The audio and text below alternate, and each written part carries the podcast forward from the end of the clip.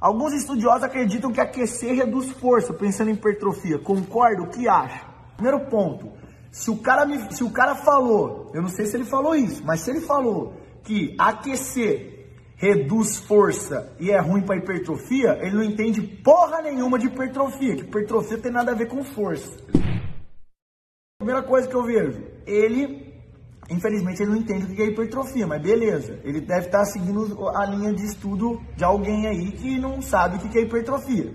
Mas o aquecimento, ele não somente não vai te atrapalhar num treino de hipertrofia, mas como também não vai te atrapalhar num treino de força. Imagina eu, vou treinar força, aí eu chego para fazer com 1 RM. Como que eu tiro a barra do nada com 100% sem ter aquecido?